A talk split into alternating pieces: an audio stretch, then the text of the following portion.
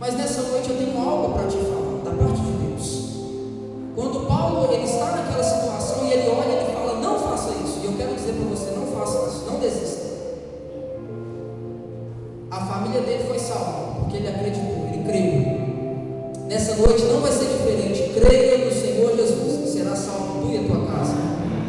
Hebreus capítulo 13 diz que o nosso Deus é o mesmo Deus ontem, hoje e será eternamente. Ele não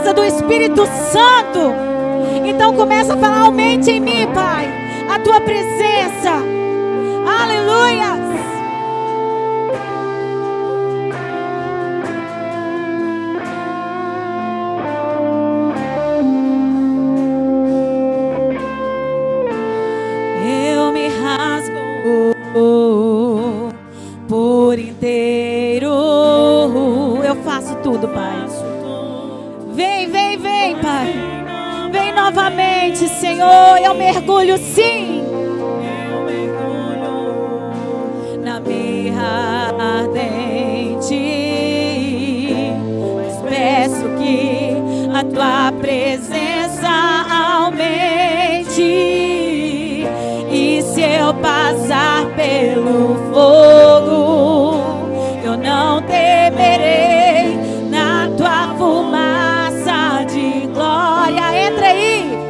eu entrarei longe do santo dos santos. Eu não sei mais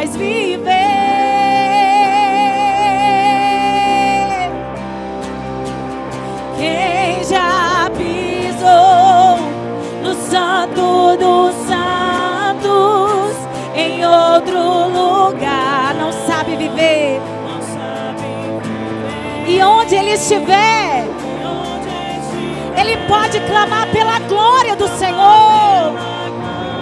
Oh Deus.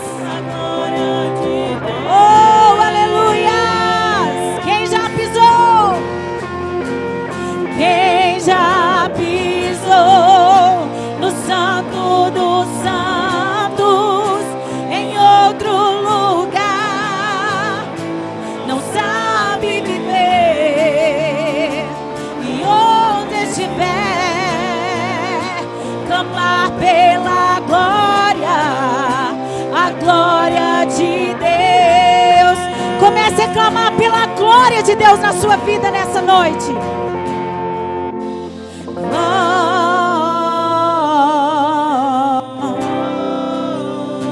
Vamos dar glórias a Ele. A Ele toda a glória, Deus. A Ti toda a glória, Deus. Só o Senhor é digno, Pai. Oh, Deus. Diga que Ele é santo. O Senhor é santo, Deus. O Senhor é santo, santo, santo é o Senhor. Só o Senhor é santo, Deus. Diga que Ele é santo. Santo.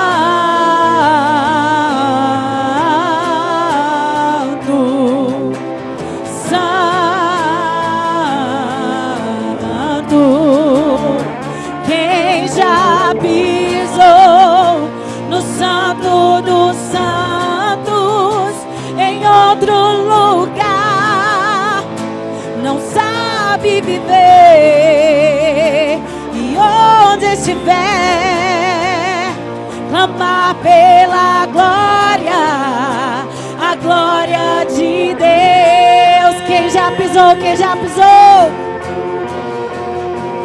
Quem já pisou no santo dos santos em outro lugar? Não sabe viver. E onde estiver, clamar. É só clamar pela glória. Porque a glória é de Deus. É dele. Por muitas vezes tem pessoas que conseguem muitas das vezes se desviar do caminho e da presença de Deus. Por algum motivo, você de repente esfriou na fé. E de repente você pensou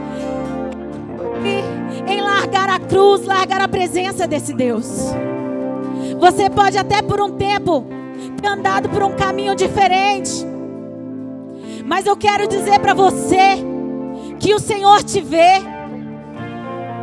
Ele vê todas as coisas. Ele sabe de todos os seus caminhos, aonde você coloca a planta dos seus pés porque Ele é Deus. Ele é Deus que vê todas as coisas. Mas eu quero dizer para você: se você por algum motivo desviou desse caminho, ou está pensando em desviar, ou de repente você está meio frio na presença de Deus, eu quero dizer para você: se alegra no Espírito Santo nessa noite. E chame pela glória de Deus na sua vida. Porque eu quero dizer para você, independente de como você entrou aqui hoje, eu quero dizer que Deus tem algo novo para sua vida. E se você clamar pela glória de Deus, Ele pode vir transformar a sua vida novamente. Porque só o Senhor pode preencher o seu coração. Só o Senhor. É só chamar pela glória de Deus. A glória de Deus. Porque a glória de Deus tem o poder de nos encher plenamente. A ti toda a glória, Deus.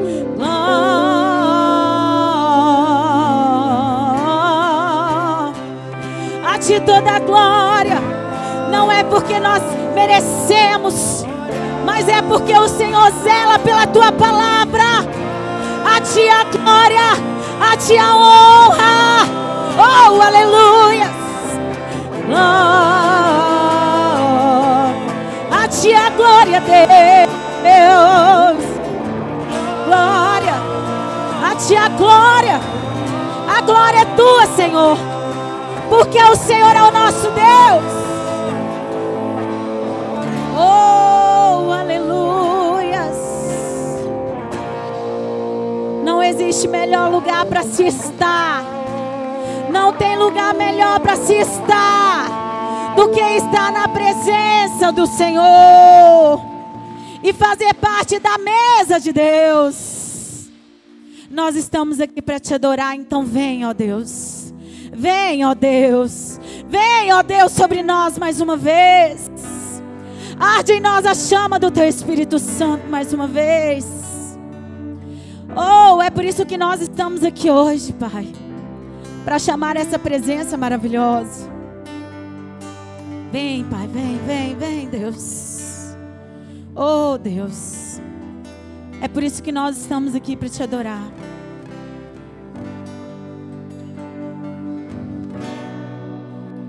Nós estamos aqui tão sedentos de ti.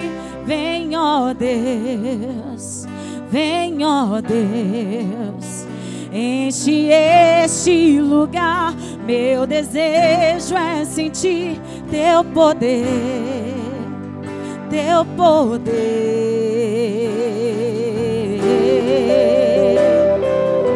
É o teu poder, Pai, que nós queremos sentir, Deus.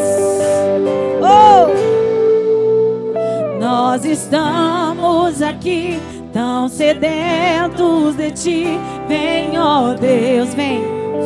Vem, ó Deus, enche, Pai. Enche este lugar. Meu desejo é sentir teu poder. Teu poder. Então vem me incendiar. Meu coração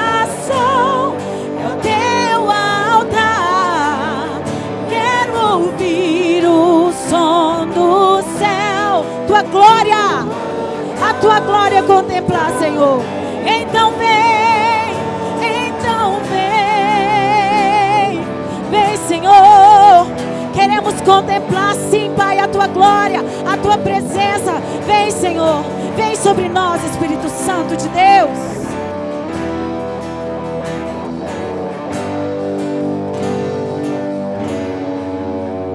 Nós estamos aqui tão sedentos. Chama Ele. Vem, ó Deus. Vem, ó Deus. Meu desejo, teu poder, teu poder. Então vem me incendiar. Meu coração, ache em nós hoje um altar, Pai.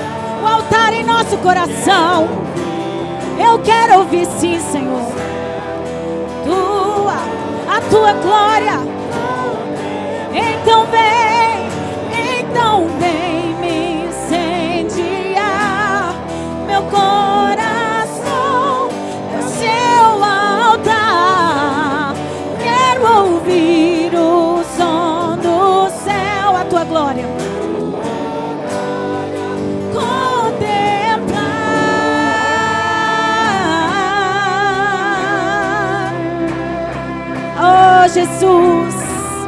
Queremos ouvir sim o som do céu, o som do céu, o som que vem do Senhor. Queremos a glória do Senhor contemplar. Mas nós sabemos, ó Pai, que para contemplar a tua glória, temos que ter santidade, Pai. Porque sem santidade ninguém verá a ti. Queremos ter santidade, Pai. Sermos separados para o Senhor porque teu é o poder para todos sempre, sempre, sempre. Te damos honra a Ele, a glória, porque dele, dele é o poder para todos sempre, para sempre, amém. Então vem, Senhor vem me incendiar meu coração,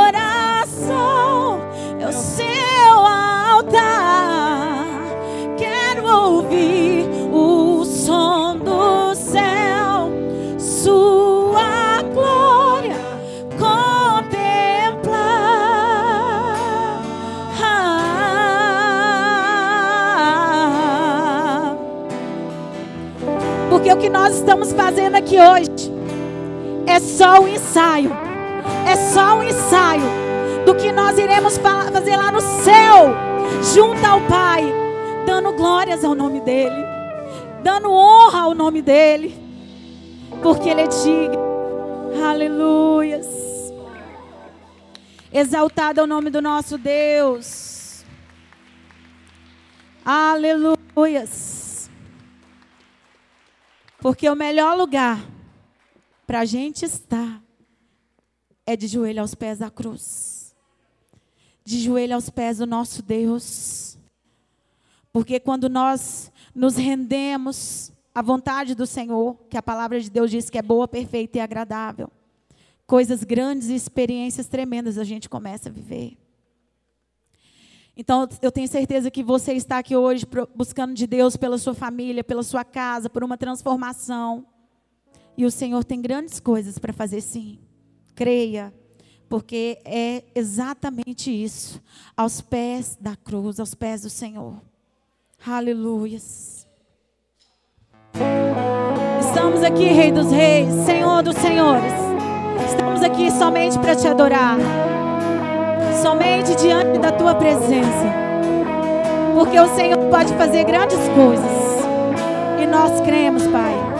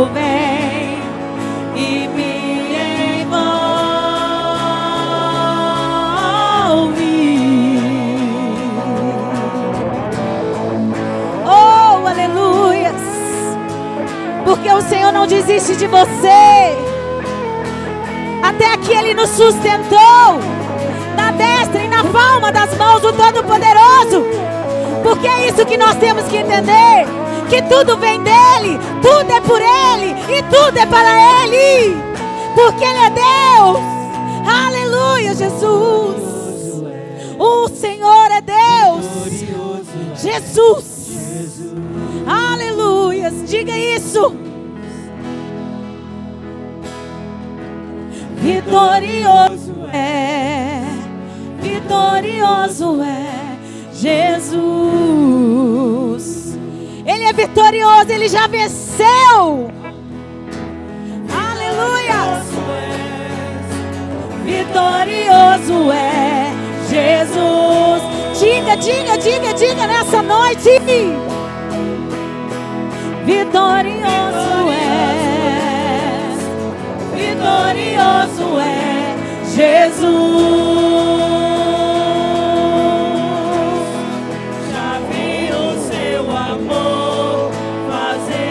Amor dele ainda faz milagres. Porque ele tem nos sustentado até aqui. Nunca, nunca, nunca desistiu. Aleluias. e me envolve.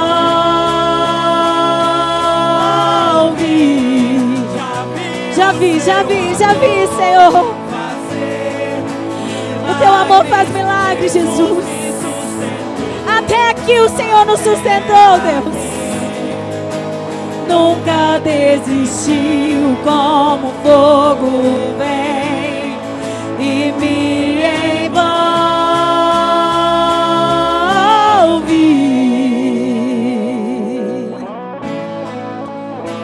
Eu tenho certeza que você já viu. Eu tenho certeza que você já experimentou também da grandeza desse Deus. Ele fez, mas Ele ainda faz, porque Ele é Deus. Ele tem o poder de fazer grandes coisas em nossas vidas. Mas para isso precisamos nos levantar e nos dispor à presença dEle, porque Ele é vitorioso. Ele venceu a morte. Ele venceu a morte lá na cruz. Ele é Deus. Ele é vitorioso. Aleluias! E foi preparar morada lá no céu para nós. A nossa morada está preparada lá no céu. Aleluias! Glória a Deus. Amém. A presença do Senhor é real aqui neste lugar. Aleluias. Agora você que trouxe os seus dízimos, trouxe sua oferta, eu quero convidar você neste momento para fazer parte deste momento maravilhoso, dessa oportunidade que, que é de trazer a sua oferta até o altar do Senhor, de trazer os seus dízimos. Separa aí. Enquanto você traz, nós vamos continuar adorando o Senhor. Aleluias. Somos o povo mais feliz da terra. Fé para vencer o mundo. Nós somos sim. Olha o povo mais feliz. Mais feliz da terra. Cadê a nossa fé? Nós temos fé para vencer o mundo. Com fé vão cair. Com fé,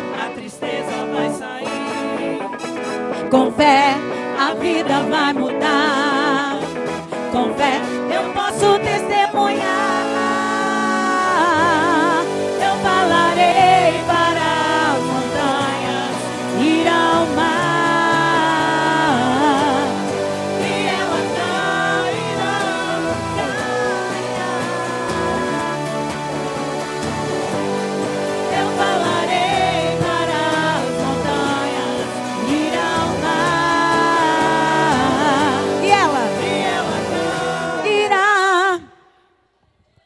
Glória a Deus.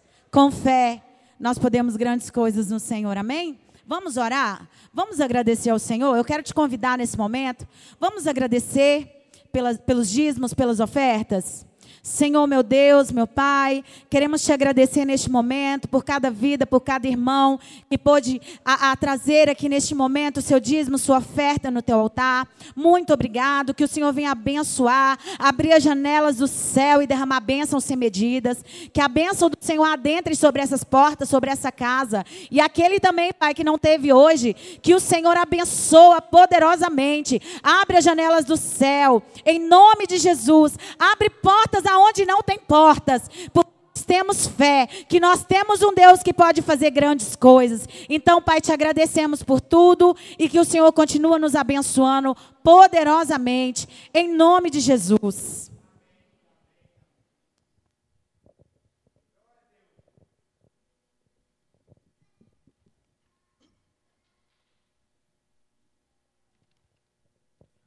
Boa noite, igreja. Graça e paz, amém? Convidar as crianças de 3 a 11 anos, vir aqui à frente, para que nós possamos estar orando por vocês, para ir para a escolinha, amém? Você que nos acompanha em casa, Deus abençoe. Abra o teu coração nessa noite, para que o Senhor possa falar com você. Crianças de 3 a 11 anos, professores, venham aqui à frente, para que nós, como igreja do Senhor, possamos estar orando por você.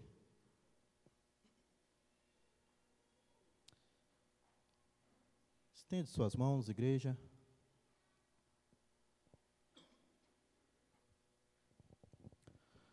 Deus, em nome de Jesus, nós oramos ao Senhor nessa noite.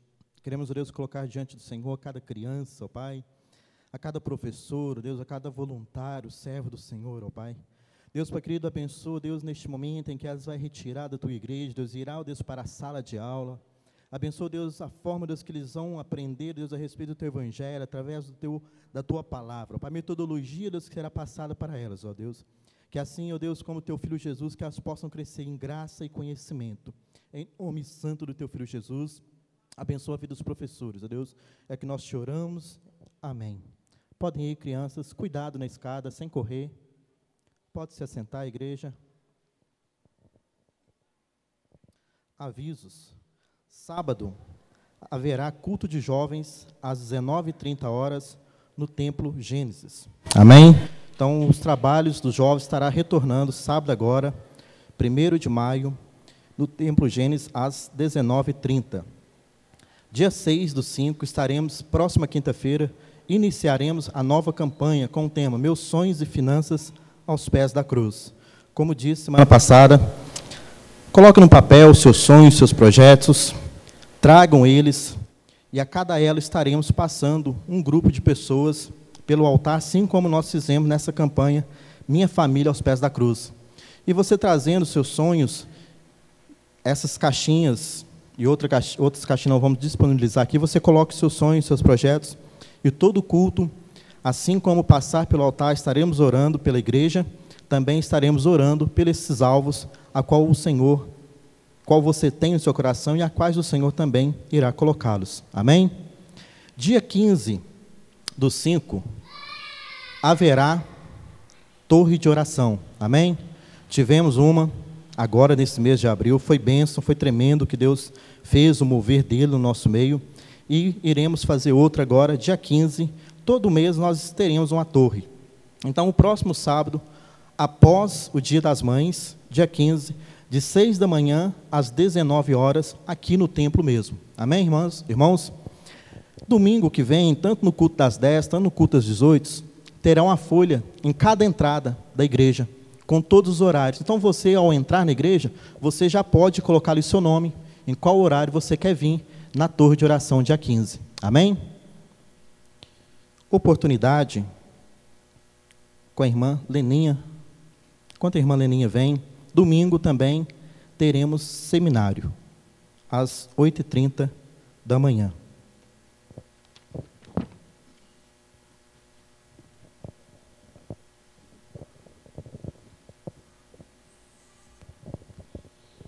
Graça e paz, amada igreja, amém? Olha, irmãs, quando eu recebi o convite para estar aqui, fazendo louvor, entoando louvor a Deus, no último elo da campanha, sobre minha família, né? Sobre a família. E coincidiu que essa semana eu fiz 30 anos de casada. E assim foram tantas emoções, tanta tanto problema, tanta luta, tanta dificuldade, mas tanta vitória, tantos momentos felizes que Deus me proporcionou nesse casamento. Porque no início sempre é difícil. O Jardim sempre fala assim, olha, que dizem que casamento é um tambor de merda, perdão da palavra, coberto de melado. Ele pegou o tambor virado, irmãs, ele pegou a merda primeiro, para depois chegar no melado. Mas louvado seja Deus que chegou no melado, né? Porque a merda era uma disputa de eu. Ninguém cedia, né? Ninguém dava o braço a torcer, é, para mim é eu, eu, eu, né? E quando casa não é assim, tem que ceder. Até o momento que chegou no mel. E o mel foi quando nós decidimos entregar os nossos caminhos, é, os nossos pensamentos, tudo na direção do Espírito Santo. O mel é o Espírito Santo que chegou na nossa casa, que chegou na minha vida. E um desses momentos mais felizes do nosso casamento foi quando eu estava grávida do Saulo, irmãs. E eu tive contato, eu estava grávida de quatro meses, e eu tive contato com um menino de rubéola. E quando eu fui fazer os exames, meus exames deram todos alterados, que os meus anticorpos todos tinham se reagido, e a médica me disse que ele ia nascer aleijado, mudo ou surdo, que era para mim abortar ele. Mas o pastor Darcy, que se faz presente, é testemunha deste milagre, que me ajudou, me orientou muito. É, eu disse para o meu Deus: eu tenho um princípio bíblico que só o Senhor dá, tem direito de dar e tirar a vida. Eu não vou fazer isso. Eu não vou chegar para um médico e falar: tira essa vida que está dentro de mim. E comecei a orar e a buscar do Senhor. E a igreja inteira, irmãs, a igreja inteira me cobriu de oração. Cobriu o meu feto de oração, o meu bebê de oração. Teve pessoas que foram para o monte e gritaram orava, pedindo Deus para o milagre na minha vida. E passou poucos dias, Deus falou com Jadi de madrugada. E quando eu fui orar pela manhã, o Senhor falou a mesma coisa comigo. Procura o médico da sua mãe, aquele médico antigo, lá de Bom Despacho. E eu fui, irmãs. E para a honra e glória do nome de Jesus está aqui o meu maior, um dos meus maiores milagres. Amém? Que é esse aqui que o inimigo queria tirar a vida dele. Agora, irmãs, em relação ao hino que eu vou cantar, é, quando nós pecamos, o pecado ele nos deformou, nos deixou deficiente, é, nos deixou débil, fraco, frouxo, totalmente sem valor. Mas aí veio o nosso Deus e derramou o sangue do seu filho sobre nós, nos purificando de todo o pecado e nos levando de volta para Ele. Então, onde abundou o pecado, superabundou a graça do Senhor Jesus. Amém? Se não fosse Ele, nós não teríamos o direito de estar aqui hoje, mas para honra e glória do Senhor nosso Deus, Ele nos resgatou de volta. Eu vou cantar Precioso Sangue. Amém?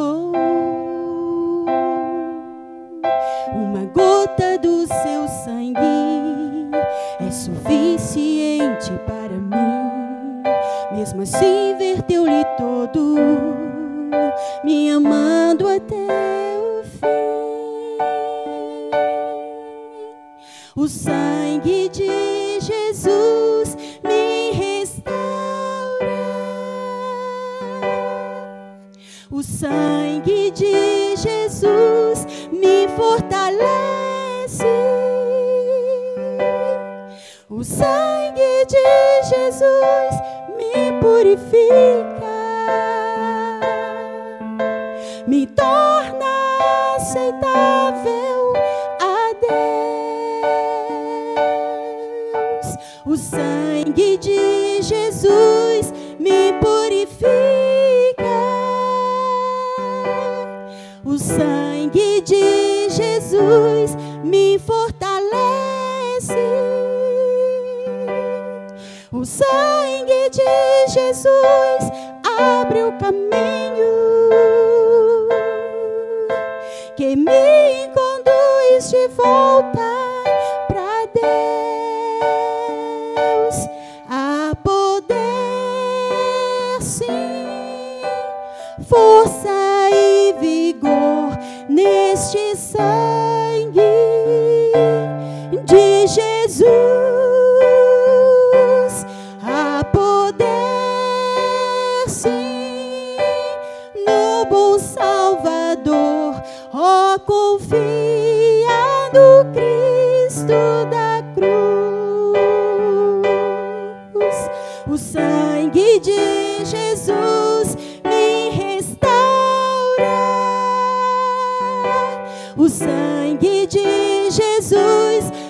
fortalece.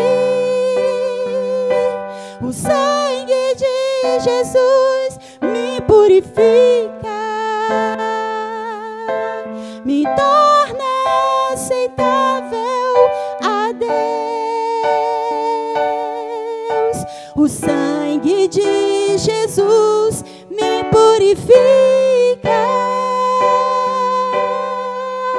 O sangue de Jesus quebra as cadeias do meu ser. O sangue de Jesus abre o caminho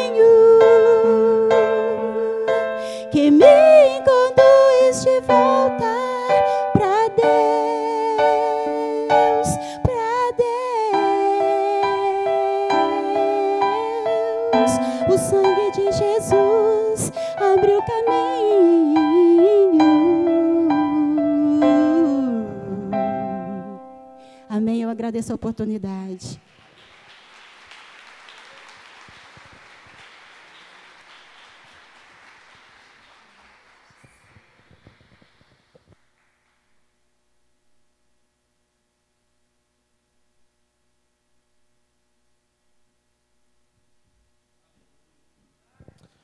Glória a Deus, igreja. Mesmo sentado, estaremos orando pelos pedidos de oração, por Lucas, Ana, Ricardo, Cris, que está com Covid, a sua filha, Anderson Rodrigues e Lucine Rodrigues por libertação. Amém? Mesmo sentados, tendo suas mãos para cá. Pai amado e querido, oremos ao Senhor nesta noite. Apresentamos, ó Deus, esses pedidos de oração, ó Pai. Queremos, ó Deus, pedir ao Senhor, Deus, que venha, ó Deus, ao encontro, Deus, de cada uma dessas vidas, cada uma dessas famílias, ó Pai, trazendo cura, libertação, transformação de vidas, ó Pai. Assim também, ó Deus, de igual modo, ó Deus, não somente, ó Deus, essas pessoas que aqui, ó Deus, chegaram em teu altar, ó Deus, mas quantos mais, ó Deus, nesta noite a tua igreja, Deus, traga no teu coração, nos seus pensamentos, ó Deus, a vida deste ente querido, Deus, deste colega de trabalho, que precisa, Deus, de uma cura, uma transformação, uma libertação, Deus, na alma, Deus, no espírito, Senhor, uma libertação, Deus, no corpo, Deus, fisiológico, Deus. Pai querido, visita, Deus, esta pessoa neste momento, Deus. Nós, como igreja do Senhor, oramos a Ti, Deus, e declaramos, Deus, essas pessoas, Deus, pelo Teu sangue, pelo Teu nome, Deus, curadas, libertas, Deus, para a glória do Teu nome, em nome de Jesus. Amém.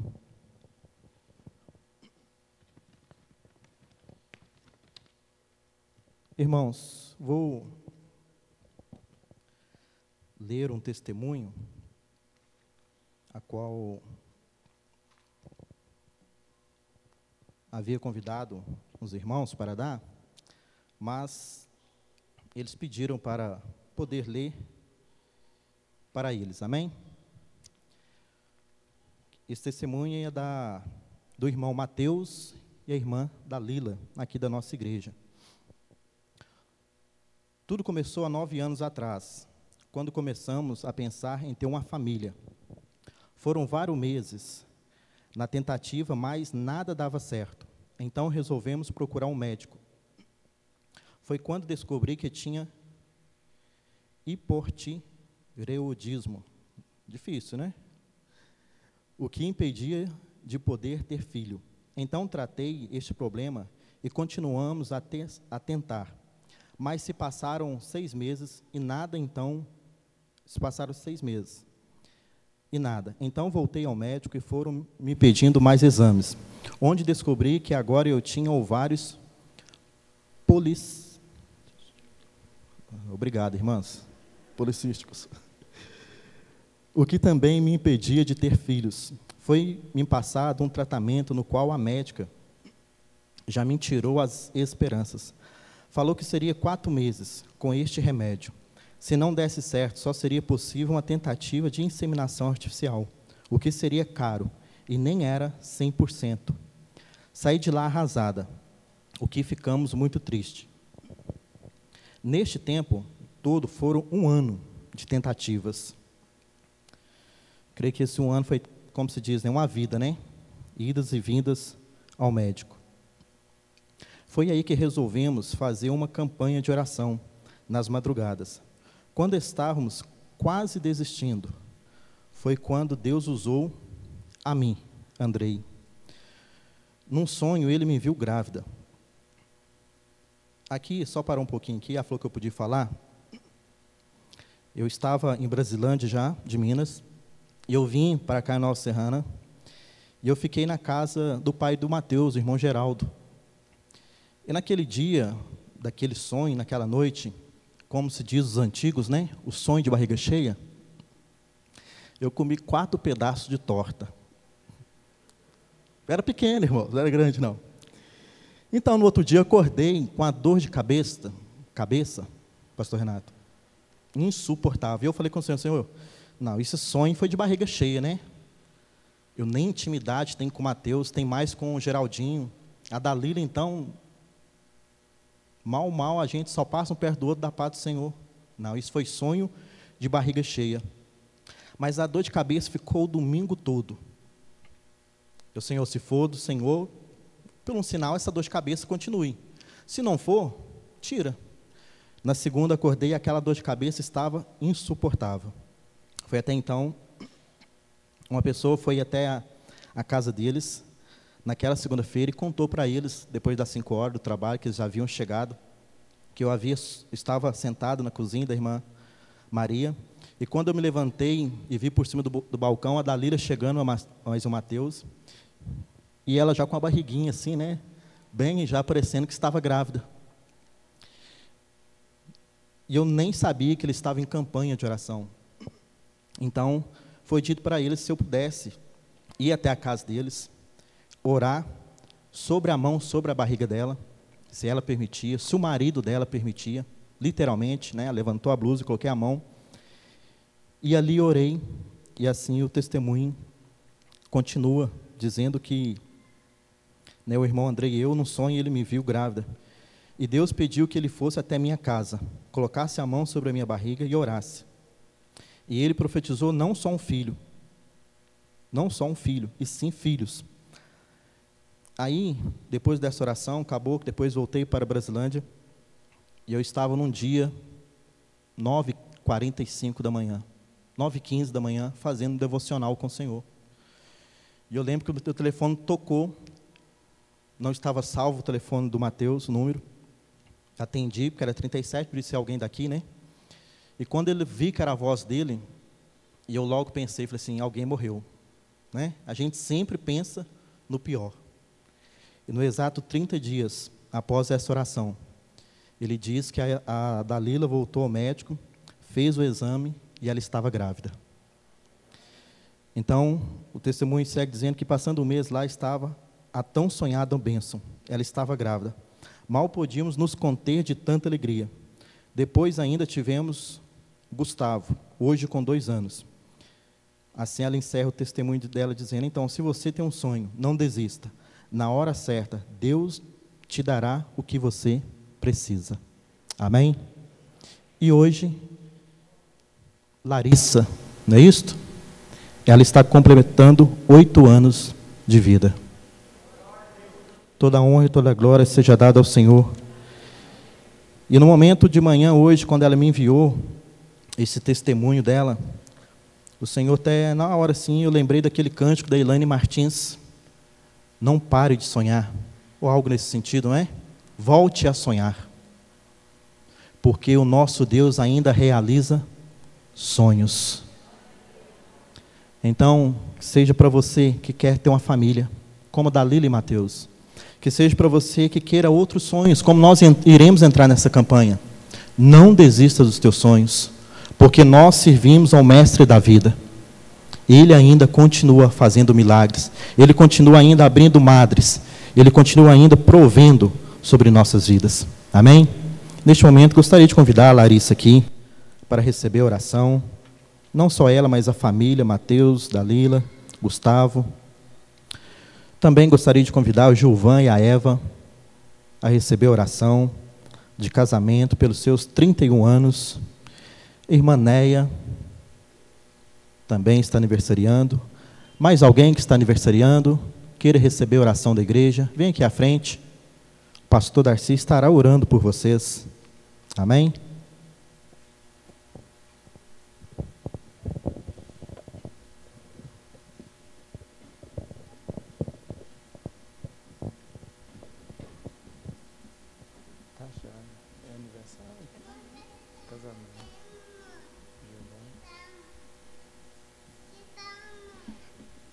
Paz, tudo bem? Vocês é a oração para a bênção universal. Graça e paz, irmãos. Amém? Vamos ficar de pé e vamos orar, né, como igreja, estendendo as mãos aqui para frente e agradecer ao Senhor pelo milagre que Deus fez, né? Na vida do Mateus e por esses aniversariantes. Nós temos aqui aniversariantes de casamento. Vou orar primeiro para os aniversariantes de casamento. Gilvan e Eva, Leninha e Jadi. Quantos anos, Leninha? Leninha, 30 anos. Gilvan? Gilvan, 31 anos. Eu sempre digo aqui que essa oração com esse objetivo é motivo de muita graça né, e de agradecimento a Deus diante de um tempo que nós vivemos que o casamento, o permanecer no casamento, tem sido um grande desafio para todos os casais deste tempo. Né? E cada ano que nós vencemos unidos, cumprindo esse propósito, de fato é motivo de darmos graças a Deus. Amém? Então vamos orar. Senhor, no nome de Jesus, eu te oro e te agradeço pela vida da Eva, do Gilvan, da Leninha e do Jadi. Pai, que o Senhor possa continuar abençoando essa união, que eles possam, Jesus, cumprir o propósito do Senhor, Pai, no casamento. Que o Senhor continue ajudando-os e que toda ação do inimigo em lutar contra esse propósito, que caia por terra desde já em nome de Jesus. E que o Senhor os receba como cheiro suave diante do Senhor. E os abençoe, ó Pai, em nome de Jesus Cristo. Amém. Parabéns. Deus abençoe vocês. Agora vamos orar. É aniversário dela e da. Vamos orar, né, para esses aniversariantes aqui em nome de Jesus. De novo, estenda as mãos. Pai, no nome de Jesus, nós oramos e te agradecemos, Jesus, por cada aniversariante aqui nesse momento. Que o Senhor Deus, que os guardou até aqui, Jesus. Continue, Senhor, abençoando todos os dias das suas vidas, todos os momentos ó Deus, que sejam na presença do Senhor e para a glória do Senhor. Livra eles de todo o mal, Pai. É o que eu te oro e te peço, no nome de Jesus Cristo. Amém e amém. Parabéns a vocês.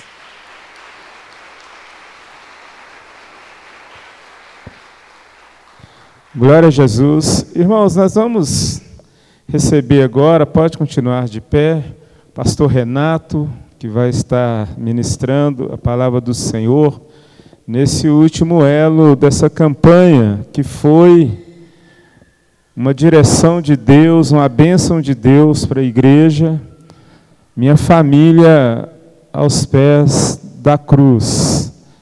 E eu quero, desde já, é, conclamar a todos vocês e que vocês façam desse propósito que eu vou anunciar aqui, faça disto uma obra também de um evangelista, porque estaremos iniciando a outra campanha no dia 6, que é Meus Sonhos e Minhas Finanças aos Pés da Cruz de Cristo.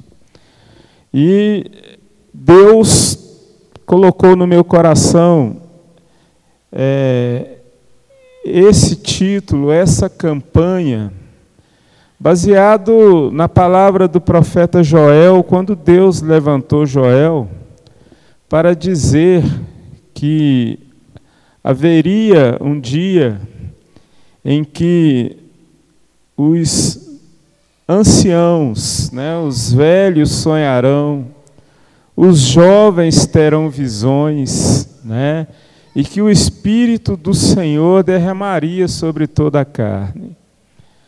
E isso foi uma promessa de Deus que veio a se cumprir no advento de Cristo, quando Cristo foi assunto aos céus e enviou o Espírito Santo para ser derramado, né? Ali no Pentecoste, a partir dali, Deus instituiu a igreja e o Espírito Santo passou a ser esse instrumento que nos apresenta diante de Deus, apresenta diante de Deus nossos caminhos, nossos projetos, nossos sonhos. E nós vamos fazer seguindo a mesma dinâmica, né? Cada dia terá um pregador, se Deus assim permitir, eu estarei dando abertura nesta nesse primeiro elo dessa campanha. E os demais pastores que virão estarão seguindo a, a mesma a, a, o mesmo sistema, né? E nós vamos passar pelo altar. Por quê? Porque desde que nascemos começamos a sonhar, né? Criança sonha, Adolescente sonha, jovens sonha, anciões sonham, né? Todos nós sonhamos. E por que não apresentar esses sonhos aos pés da cruz de Cristo. E também tem as finanças, que é meus sonhos e minhas finanças né, aos pés da cruz de Cristo. Sonhos, nossos projetos de sonhos estão também associados às finanças. Nós precisamos de uma finança equilibrada, abençoada, né? Para que nossos sonhos sejam realizados, né? que seja uma casa própria, que seja um automóvel, né? que seja uma faculdade, é, que seja um relacionamento, né? que seja um namoro, que seja é, um noivado, que seja um, um relacionamento conjugal, enfim. Nossos projetos demandam também a, a nossa saúde financeira, né? a nossa saúde econômica. Nós não podemos ter o coração no dinheiro. Né? Quando o coração do homem fica no dinheiro, quando o coração do homem migra, né? de Deus para o dinheiro dá tudo errado. A Bíblia até diz que, sendo assim, o dinheiro torna-se a raiz de todos os males. Né? Mas quando nós conseguimos colocar nosso dinheiro, nossos planos econômicos, financeiros, nas mãos de Deus, para Deus nos, a, nos ajudar e orientar, administrar isso, também é bênção. Então você vai poder vir trazer durante essa, esse período dessa campanha, passar aos pés da cruz de Cristo seus sonhos e suas finanças, em nome de Jesus. Amém? Conto com você, divulga. Essa campanha foi uma direção de Deus da minha família, né? E essa também próxima será para a glória do Senhor. Vamos orar para o nosso pastor? Aleluia. Pai, no nome de Jesus, eu te apresento agora o pastor Renato diante do Senhor, ele, sua família, seu ministério, que o Senhor Deus possa cobri-lo de bênçãos e que o Senhor possa usá-lo aqui nessa noite como profeta para falar aos nossos corações. Pai, é o que eu te oro e te peço, e que toda ação do diabo em tentar confundir, caia por terra desde já em nome de Jesus. E usa teu servo, te peço, para a glória do seu nome. Amém. Deus te abençoe, pastor. Muito obrigado, pastor Daci. Deus abençoe o senhor. Graça e paz, paz do Senhor a todos.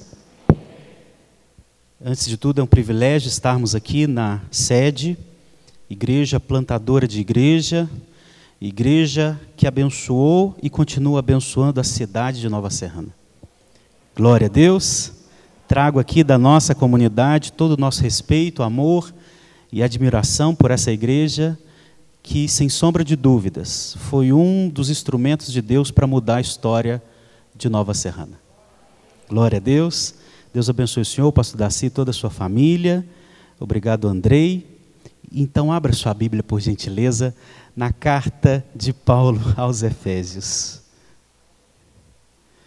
Quando a gente ouve assim, nossa, mudar a história de Nova Serrana, sim, irmãos, o povo de Deus é o povo que intercede pela cidade, que prega o evangelho, as pessoas se convertem, aleluia.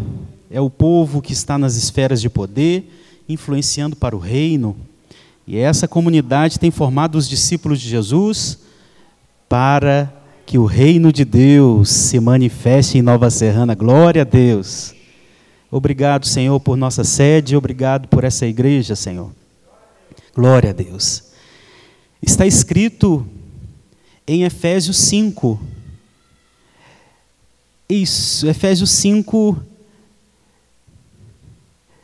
o versículo 21. Efésios 5, 21. Isso, carta de Paulo aos Efésios, foi ele que plantou essa igreja, você vai ver esse relato em Atos 19, uma cidade de aproximadamente 200 mil habitantes. O sistema, a cultura dessa cidade de, tinha de predominância o paganismo.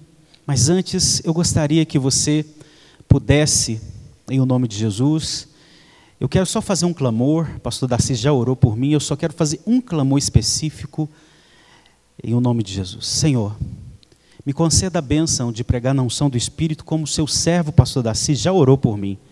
E eu quero te pedir algo, Senhor. Me conceda a bênção da manifestação da palavra de conhecimento, mas me conceda a bênção da manifestação do teu Espírito por profecia. Que nessa pregação, Senhor, o Senhor possa também liberar profecia aqui, Senhor. Palavra de conhecimento. Espírito Santo, nós estamos sensíveis à Sua manifestação aqui no nosso meio. Seja pelas línguas estranhas, seja pela interpretação das línguas, seja pela profecia. Sim, Senhor, seja pelo discernimento de espírito. Senhor, manifesta a Sua presença aqui. Nós queremos a presença e a palavra, a palavra e a presença, meu Senhor. Sim, Senhor, toca-nos com a Sua presença. Sim, Senhor, toca-nos o coração. Eu lhe peço, eu lhe peço, eu clamo ao Senhor, toca-nos no coração. Famílias sejam restauradas, relacionamentos conjugais, relacionamentos de pais e filhos. Senhor, vem e se manifesta aqui. Sim, Senhor, sim, aqui está o seu povo. A bênção da presença está no seu povo. Aleluia, foi por causa disso, da promessa que o pastor Daci aqui citou, Senhor. Então vem e manifesta a sua presença e nos dá direção pela palavra. Bendito seja o Senhor, louvado seja o Senhor. Aleluia, aleluia.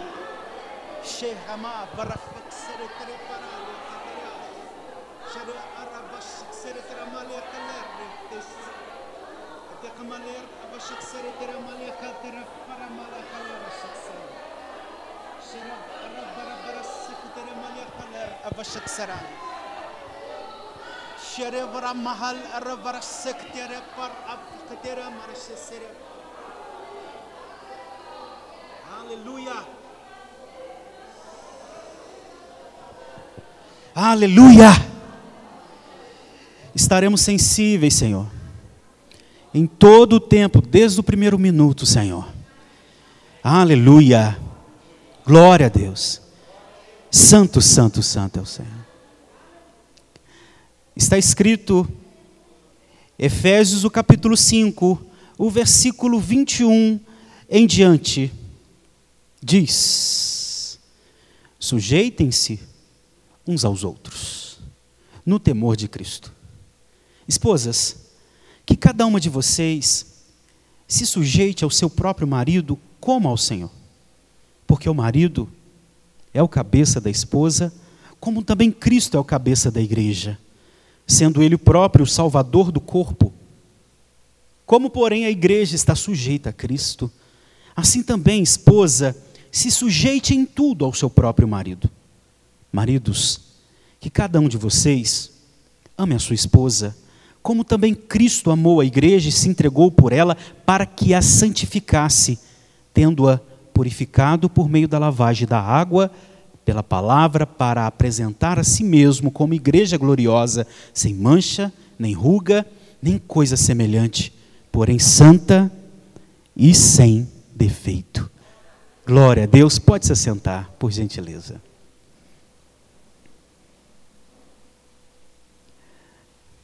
Minha família aos pés da cruz. Que tema maravilhoso. Parabéns por essa linda campanha. E eu tenho certeza que muitas famílias foram restauradas, estão sendo restauradas, por causa da, dessa direção da parte de Deus ao pastor Daci.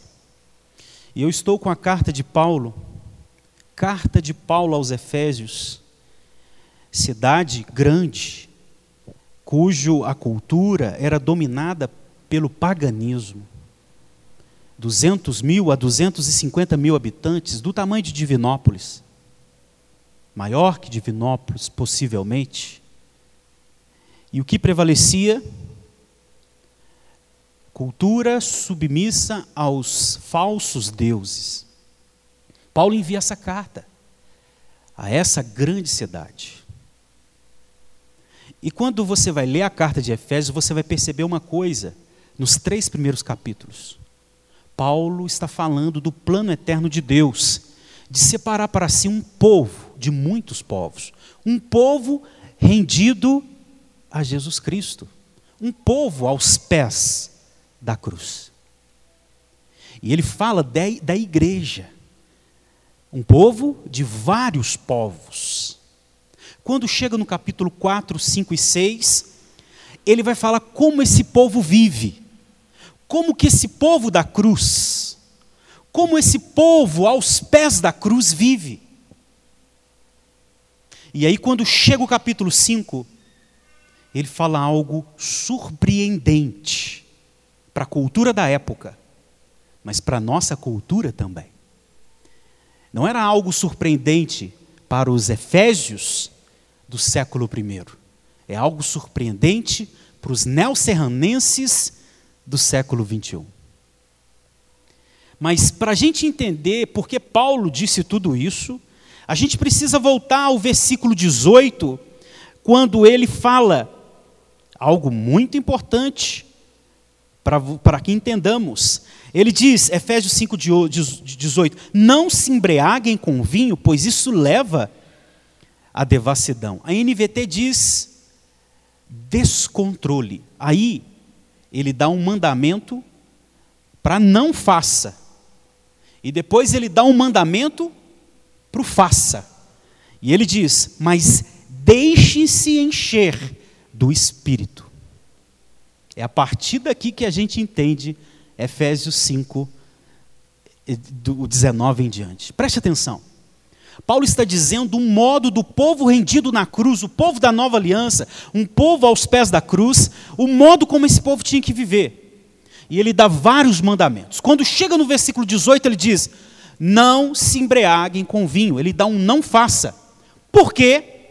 Como diz NVT, porque leva ao descontrole. E aí ele dá um mandamento faça. E qual é o mandamento faça? Se deixem encher do Espírito. Preste atenção.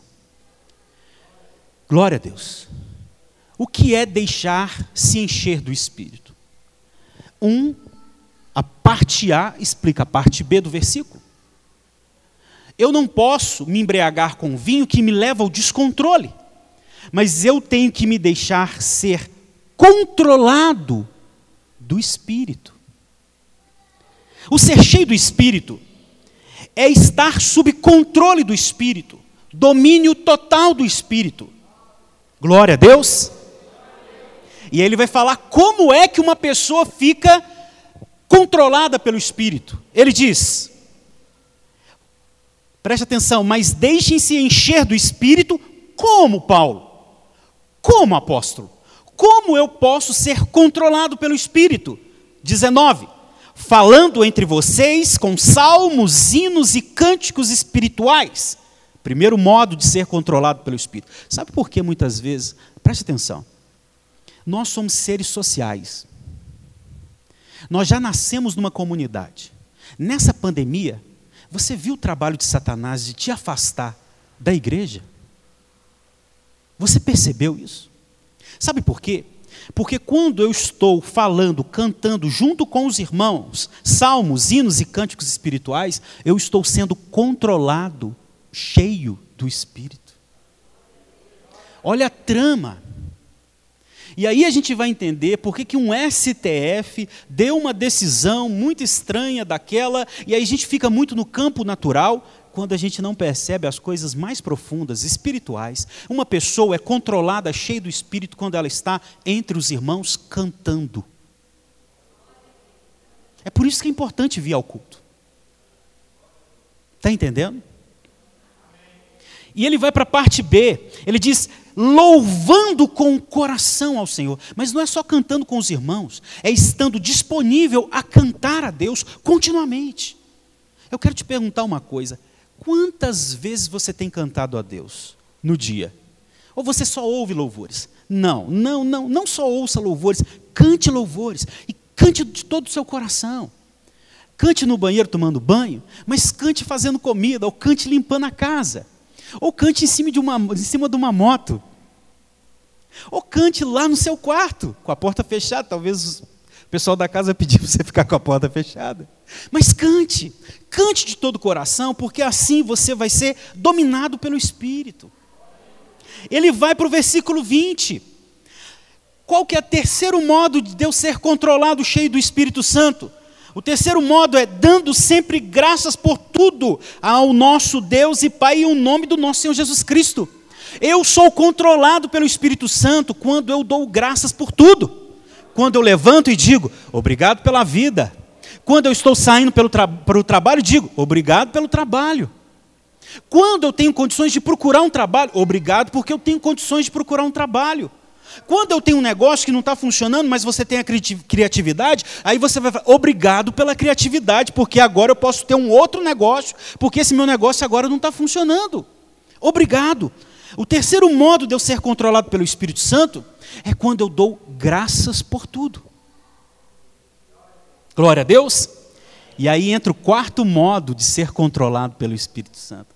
Qual é o quarto modo de ser controlado, cheio do Espírito? Quando eu me sujeito uns aos outros. Quando eu olho para o meu irmão e eu vejo nele uma autoridade espiritual.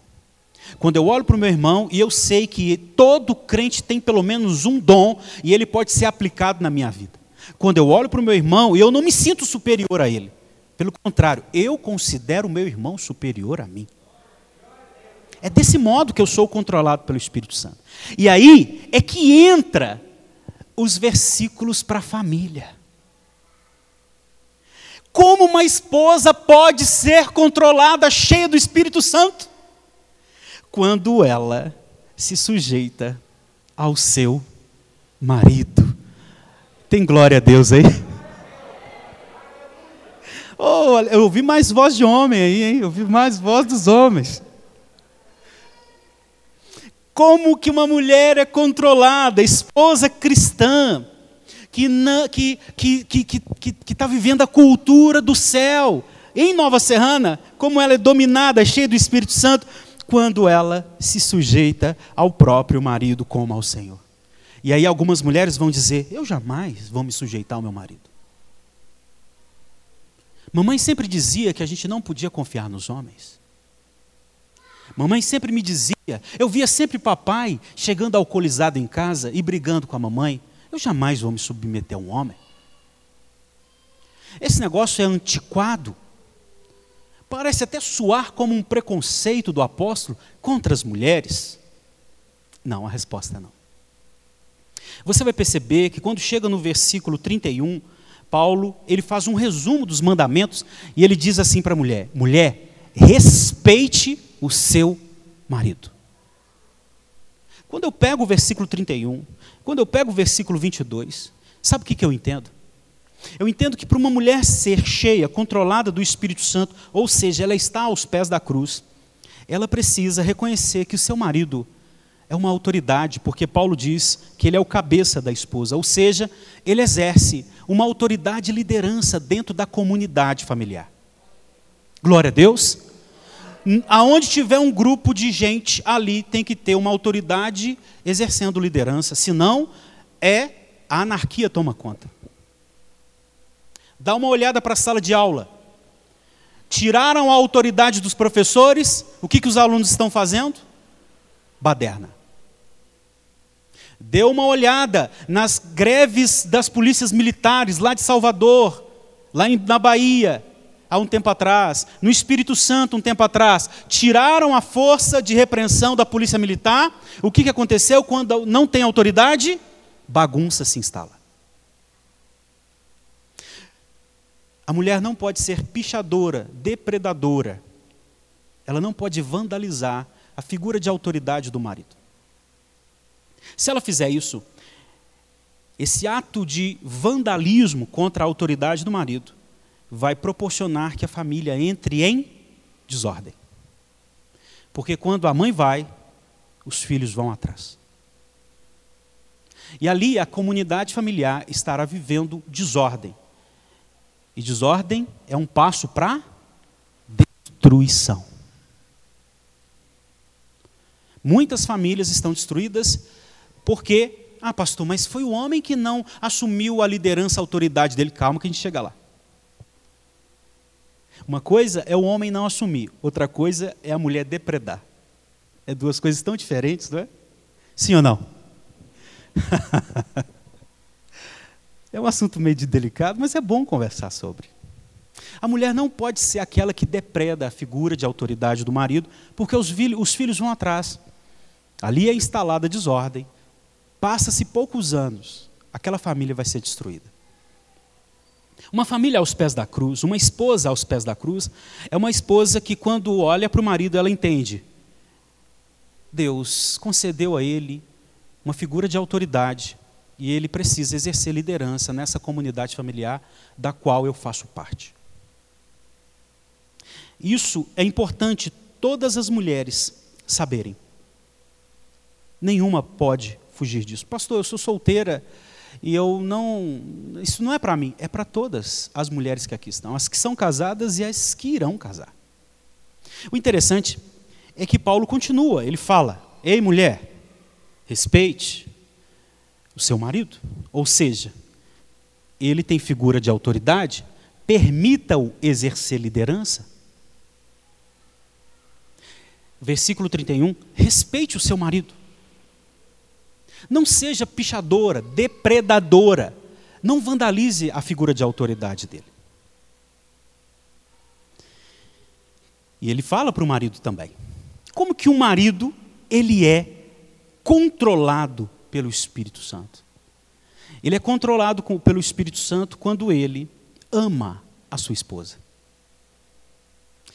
E o interessante é que não é amar de falar. Não é amar. Você já viu aquele, aquela, aquelas, aqueles, aquela, aquelas frases assim, olha, quando alguns homens dizem, nem todos, mas alguns dizem: Ah, você mora aqui no meu coração. Eu não preciso provar o meu amor para você, eu já te amo e está bem aqui dentro. Então isso não funciona.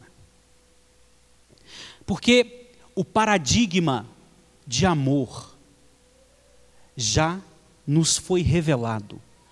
Ah, voltando, o paradigma de respeito e submissão da mulher para com o marido já nos foi revelado. É como o povo de Deus está submisso a Jesus, respeita Jesus, assim é a esposa. Você já viu algum crente depredar a autoridade de Jesus Cristo? Hipótese alguma. Nenhum crente, genuinamente crente, verdadeiramente crente, ele vai se atrever a depredar, pichar a autoridade de Jesus Cristo. A questão, mulher, é que o seu paradigma de respeito é do mesmo modo como a igreja respeita Jesus Cristo. O modo como o marido ama a igreja não é como o papai amou a mamãe. Não foi como a vovó, o vovô, melhor dizendo, amou a vovó não é como o amigo ama a sua esposa. O paradigma, padrão de a matriz de como um homem tem que amar a sua esposa é como Jesus amou a igreja. E aí vem a pergunta: como Jesus amou a igreja? Ele se entregou por ela. Ele deu a vida por ela. Com qual propósito? Para que ela fosse lavada, purificada. Como é que o marido, ele é cheio, dominado, ele está aos pés da cruz? Primeiro, voltando aos versículos, quando ele de fato assume figura de autoridade e liderança da casa. E o paradigma de liderança não é autoritarismo e não é truculência. O paradigma de liderança, de autoridade, é o modo como Jesus lidera a sua igreja, seu povo da nova aliança. Quando o homem se omite de seu papel de liderança do lar, não se esqueça de uma coisa: nós teremos que prestar conta das nossas atitudes e das nossas não atitudes, as nossas omissões. O homem precisa assumir essa figura de autoridade que foi o próprio Deus que o concedeu. Não é com truculência, não é com estupidez. É com serviço. É demonstrando que ama. E como amar? Se entregar para que a esposa seja santificada, lavada. Está entendendo sim ou não? Está entendendo sim ou não? Eu vou dar um exemplo da parte da mulher e vou dar um exemplo da parte do homem, para a gente seguir, porque tem pais e filhos também hoje aqui. Veja bem, eu, eu gosto de dar esse, esse exemplo, talvez você já ouviu esse exemplo, mas é importante eu dar esse exemplo. Imagine eu chegando no cruzamento do MAC, eu, Renato, 5 horas da tarde. E quando está no cruzamento, os, os, faro, os semáforos param. E de vez em quando acontece isso, né? Parou. E aí eu, cismo de querer ajudar. Eu paro o meu carro, saio, e eu paro no meio daquele cruzamento. Cinco horas da tarde. O que, que vai acontecer comigo? Sairei vivo? Ou depois de 30 segundos eu estarei com Jesus Cristo? A ou B? B. Por quê? Porque eu não sou a autoridade para aquilo. Eu não tenho que me meter, porque aquilo é coisa de autoridade. Agora imagine se um policial militar fardado, ele para ali no meio. Alguém se atreve a passar por cima desse policial? Se passar, você já sabe o que, vai acontecer. Em sã consciência, ninguém vai se atrever. Por quê, pastor? Simples. Porque existe uma figura de autoridade que estabelece ordem. Por que, que os filhos estão sem ordem? Por que, que a família está desordenada? Porque a figura de autoridade, ou ela foi pichada, depredada, ou ela se omitiu do lar. Está entendendo, senhor não? Lá, eu tenho quatro filhos. Quatro filhos dois homens. E quem tem filho homem sabe que a gente não pode castrar a liderança deles. Porque senão eles vão ficar homens submissos, que vão atrás de mulheres dominadoras. E normalmente todo homem submisso, casado com uma mulher dominadora, tem uma sogra, tem uma mãe dominadora. E quando a sogra e a esposa dominadora se encontram, o que, que dá? Choque, meu filho. Choque na seta.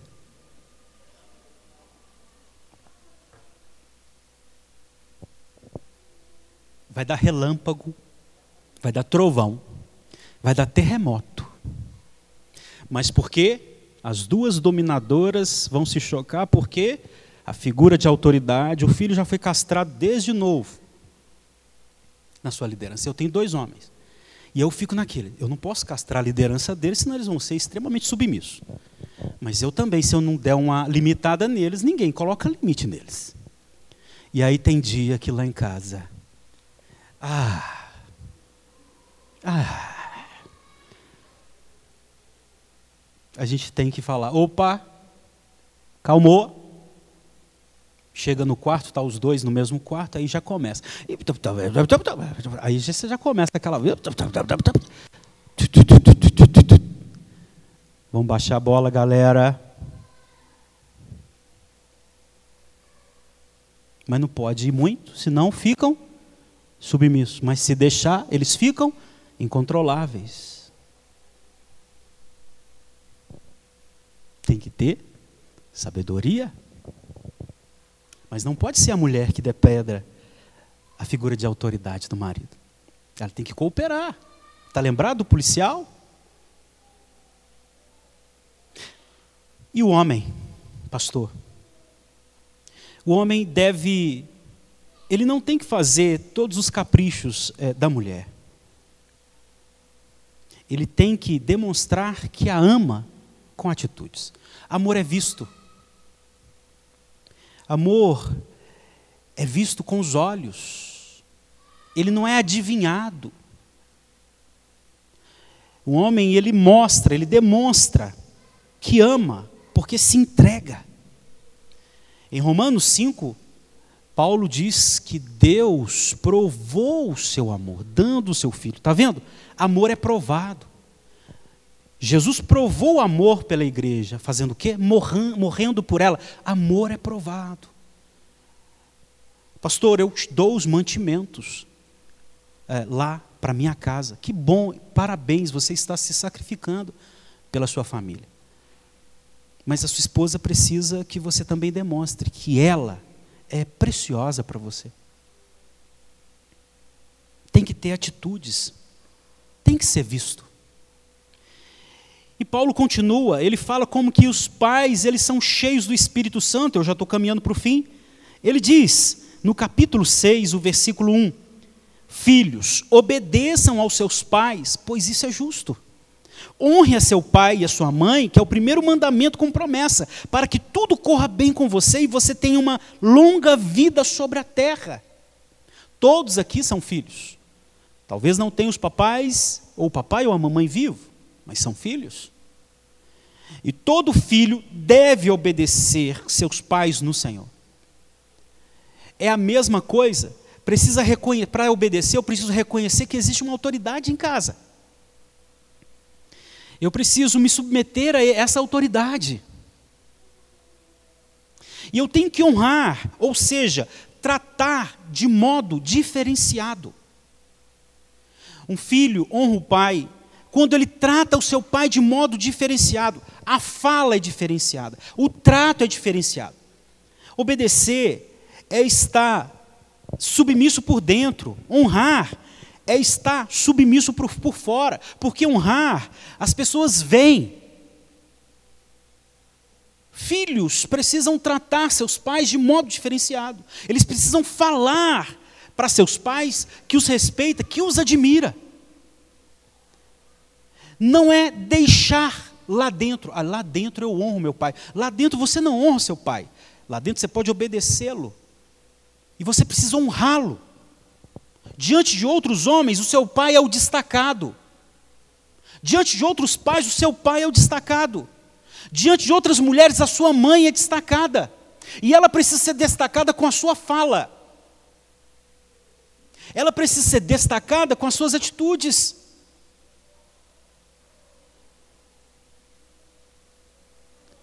E qual que é a promessa para um filho que honra e obedece seus pais? a vida dele é prolongada, ele vai bem sobre a terra.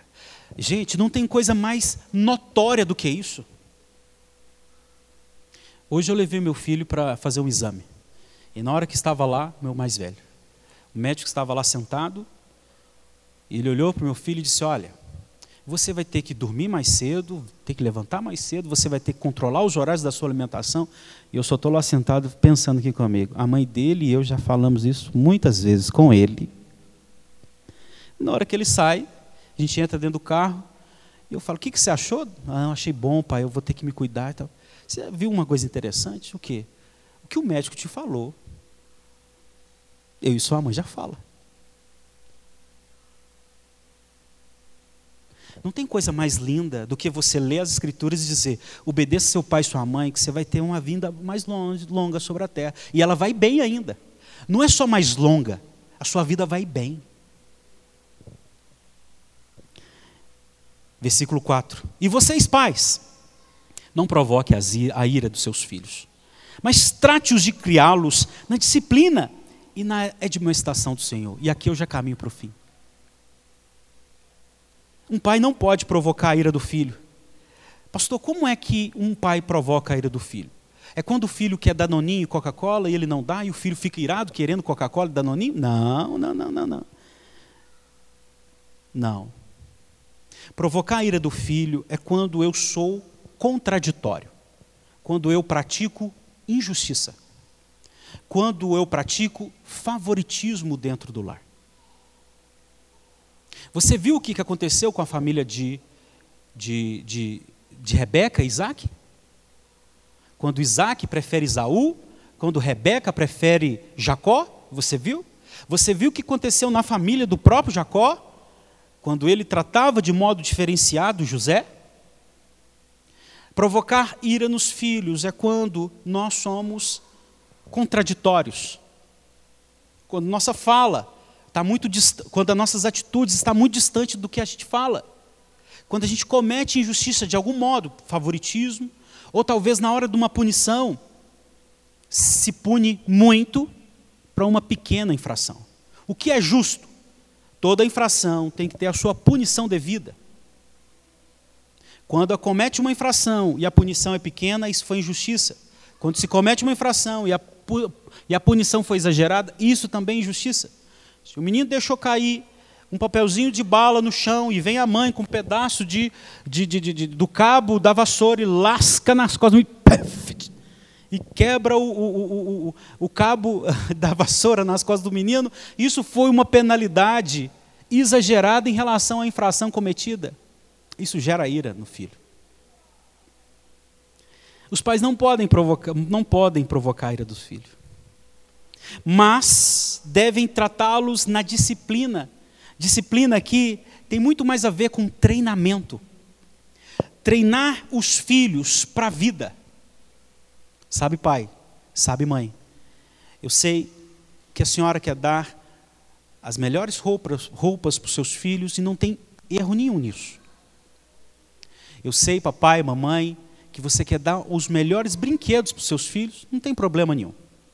A questão é quando eu acho que isso é mais valioso do que treiná-los para a vida. O melhor presente que um pai e uma mãe dá para o filho é treiná-los para a vida. Eu vou dar um exemplo aqui. Eu vou dar o exemplo ruim que eu já cometi e o exemplo bom, para vocês verem que quem está falando com vocês é pai, é marido e vive as mesmas angústias que todos aqui estão vivendo. Eu já puni meus filhos de modo exagerado.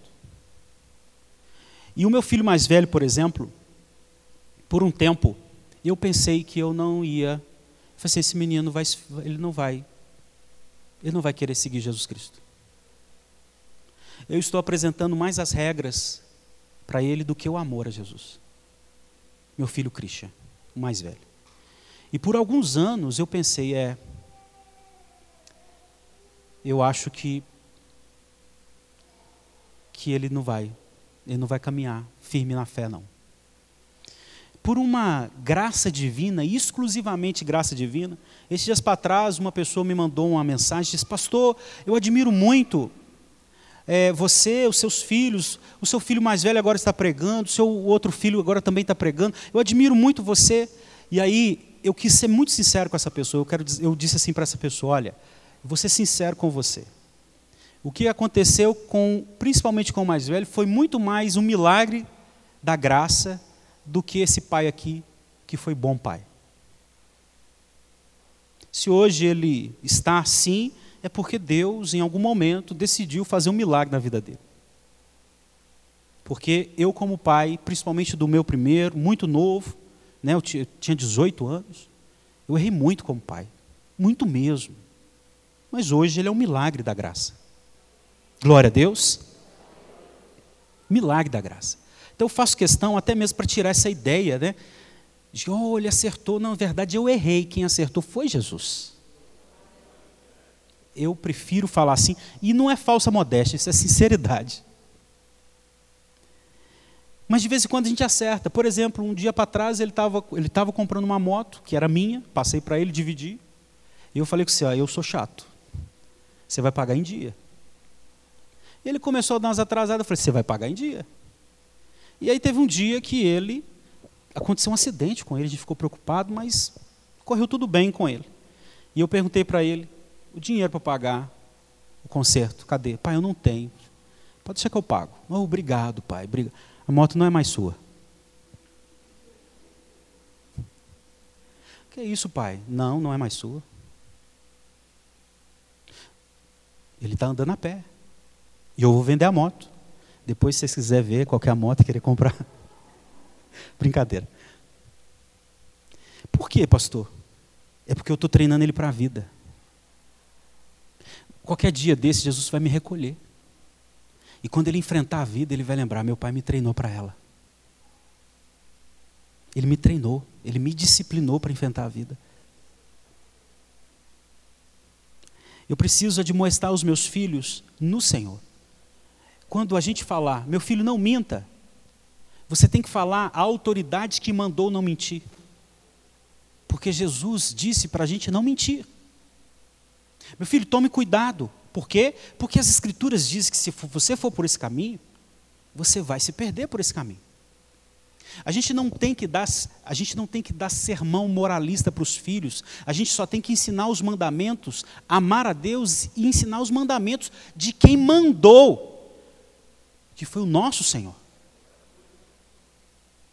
Finalizo. Pastor, quando eu ouço esses modos de ser controlados pelo Espírito Santo e minha família está aos pés da cruz, parece que, parece que eu estou tão distante. O que fazer? Sabe o que fazer? É o que vocês já estão fazendo aqui, o que nós todos estamos fazendo aqui. Nós estamos vindo provar da presença e ter direção da palavra e confiar que Jesus Cristo continua trabalhando na nossa família. A família de Abraão não era perfeita, mas ele usou a família de Abraão. A família de Isaac não era perfeita, mas ele usou a família de Isaac. A família de Jacó nem se fale, não era perfeita, mas ele usou a família de Jacó. A família de Davi não era perfeita, mas ele usou a família de Davi.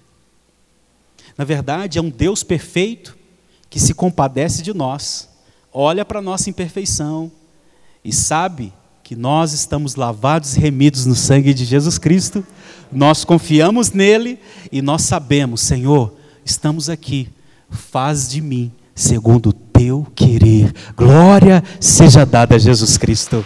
Fiquemos de pé.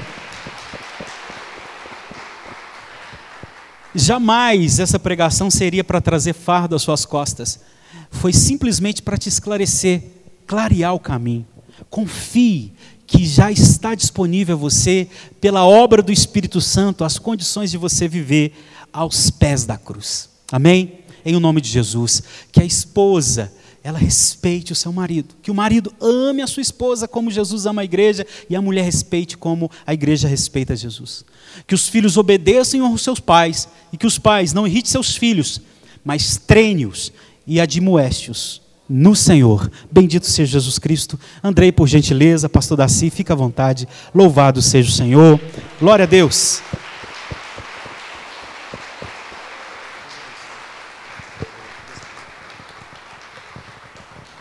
Glória a Deus, igreja.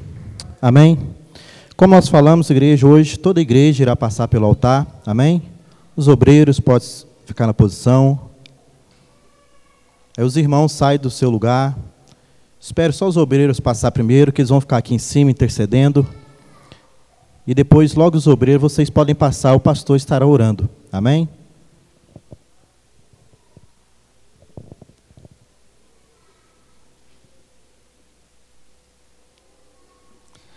Glória a Jesus. Amém, irmãos?